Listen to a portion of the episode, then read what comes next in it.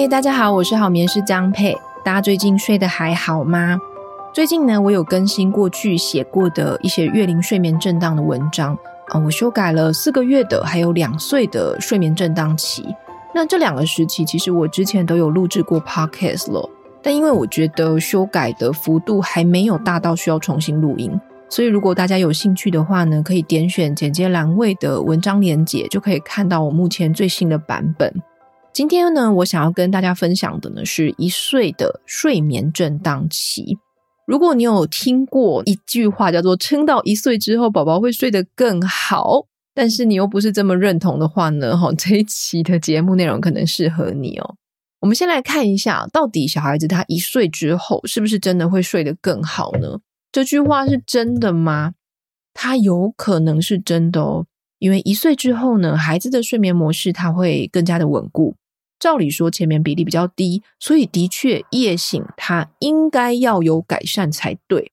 从研究来看哦，七十二 percent 的一岁宝宝夜晚他可以连睡超过六小时以上，所以有一些父母他真的是大大松一口气哦。不过我们好眠师咨询的对象一路到五岁，所以代表不是所有的孩子都越大睡越好。事实上呢，一岁前后反而有一波寻求我们协助的高峰。那有一些孩子，他的睡眠问题不但没有解决，他还越睡越差，吼，让爸妈终于撑不下去来找我们。这种在一岁左右睡眠退步的情况，英文叫做 twelve month sleep regression 哦。我们先前有谈过睡眠震荡啊，睡眠退步的原因，迷友们呢，你们可以再回头复习一下哈，我上一集的节目就有谈到了。那十二个月睡眠的震荡，哈，一岁睡眠震荡，它其实不一定是发生在一岁，它可能是十二个月到十五个月。有一些小孩，他甚至会早一点，可能在十一个月的时候就有一些征兆出来了。其实这个年纪的孩子，我觉得很可爱哦。我不知道你怎么想，但我还蛮喜欢的。他们会开始说一些比较清楚的单字，那他也正要学走。就是他可能会扶站，然后扶走走几步哈，然后开始这样一步一步踏出去。那他们也会听从父母一些比较简单的命令，一些单字。那如果这是你的第一个孩子的话，我觉得你这个时候你可能很开心，孩子他在发展上面有一个很明显的进步哦。我自己的心得是，我觉得很像从养宠物进入到养人的阶段哦。那跟孩子的互动啊，变得很有趣。比方说，我叫我女儿帮我拿尿布，她说你去拿尿布，然后她就会去拿尿布，然后把尿布套在头上，就还蛮好笑的。不过呢，同一时间你可能也会发现哦，宝宝可能越来越难怎么样，在小睡前放松，小睡他的抗拒越来越多，他可能会哭泣，他可能会一直抓着你，哦，他甚至会跑出房门不睡觉。一般来说啦，哈，下午的小睡可能会比上午来的难一点点哦。那有一些父母他会在这个阶段把小睡改成一次，不过呢，你这样做的话，会让宝宝开始累积睡眠债，他可能会因为过度的疲劳而导致情绪暴躁、过嗨、易怒、易哭啊。那有时候还会牵扯到夜晚的睡眠。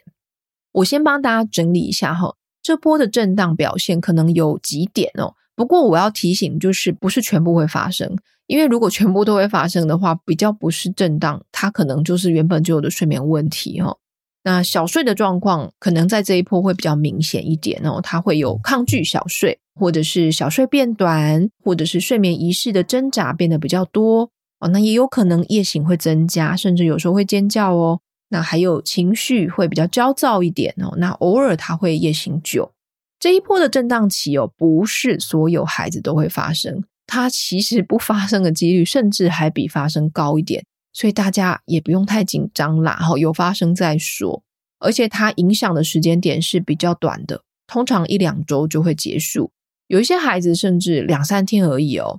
不过呢，对于某一些孩子来说，他的睡眠震荡是陆陆续续发生的，哈，它不是一次就发生完，它可能是一波停了。好了，然后再来一波哈，所以它不像四个月或者是八个月的震荡，有一个比较明确的时间点哦。自行入睡的小孩，如果在这个时候你回应正确的话，通常很快就度过了。但是哄睡的小孩子，你可能会在这个时候遇到这种哄到天荒地老都不睡哈，那你的耐性就没有了，就会开始发火这样子，因为他怎么哄都没有用嘛。那在这一波一岁震荡期的原因跟应对方式，我也来跟大家解说一下。那这一波震荡的原因有很多个，不过可能最大的一个、最明显的一个原因哈，是它接近小睡转换期。一岁之后，他的睡眠总时数会比较减少一点。那这个主要是反映在小睡上面。所以代表你的入睡时间点也会需要做一点调整哦。哦，那我刚好提到啦，如果你太早转换成一次小睡了，或者是你一直在拖延他小睡的入睡时间，它可能都会造成其他的睡眠问题哦。那这一波震荡可能跟小睡转换期有关，有一个还蛮大的比例哦。那二转一次小睡转换期，其实比之前所有的小睡转换期都还要复杂。你可以想象哦，就是从次数来看，小睡是硬生生砍半嘛。那这个对孩子来说，他的作息是一个很大的变化。你可能会发现，孩子睡两次小睡太多哦，或者是他睡不进去，但是睡一次又过累，那一整天的作息就毁了。那这个阶段他应对的方式，你就是要去重新调整作息。那你也要避免过早转换成一次的小睡。那还有在小睡转换期之前做一些预备哦。这些不在四个月还有两岁好眠宝养成法这一套课程里面，我都有很完整的说明哈。一岁以上的月龄的作息啊，还有小睡转换期怎么换呐？哈，如果有疑问，学生都可以在平台留言。这部分有兴趣的话，就大家就再看看喽。那第二点是分离焦虑高峰期，一岁之后呢，哈，它同时也会来到分离焦虑的高峰期。那一般来说，它会伴随着学走这个动作发展哦。那所以这是孩子发育中很正常的现象啦。那但是孩子他有可能会因为分离焦虑，害怕他闭上眼睛看不到你，导致他入睡前或情绪不好，或他可能会哭，可能会舍不得。哈，那对我们来说就蛮有压力的。那其实面对分离焦虑哦，有一个蛮软性的做法，就是你要去保持固定的睡眠仪式、规律的作息、固定的睡眠环境。让孩子在入睡前更加放松，可以帮助他入睡比较顺利。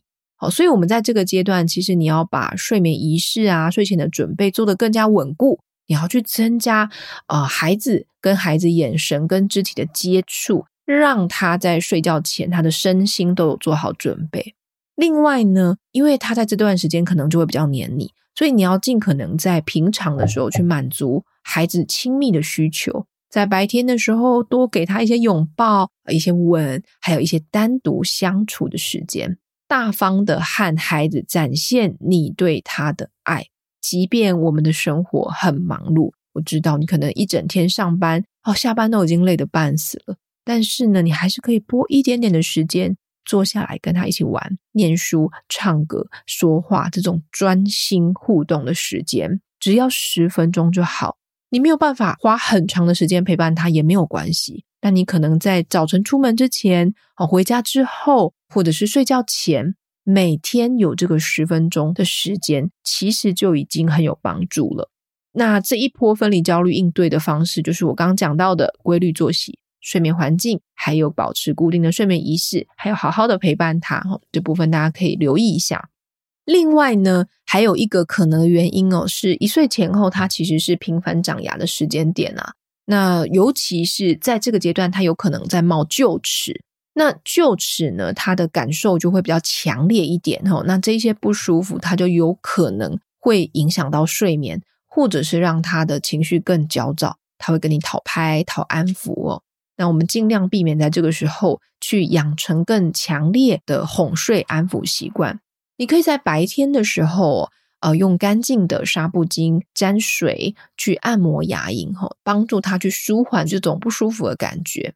那如果你要去多安抚小孩子的话呢，也 OK 哦，但是你避免去安抚到入睡，安抚到睡着，多安抚，但是不要安抚到睡着。好，这是一个小小的概念哦。